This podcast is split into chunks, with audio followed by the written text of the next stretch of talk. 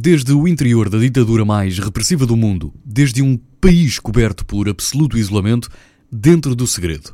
Em abril de 2012, José Luís Peixoto foi um espectador privilegiado nas exuberantes comemorações do centenário do nascimento de Kim Sung em Pyongyang, na Coreia do Norte. Também nessa ocasião participou na viagem mais extensa e longa que o governo norte-coreano autorizou nos últimos anos, tendo passado por todos os pontos simbólicos do país e do regime, mas também por algumas cidades e lugares que não recebiam visitantes estrangeiros há mais de 70 anos.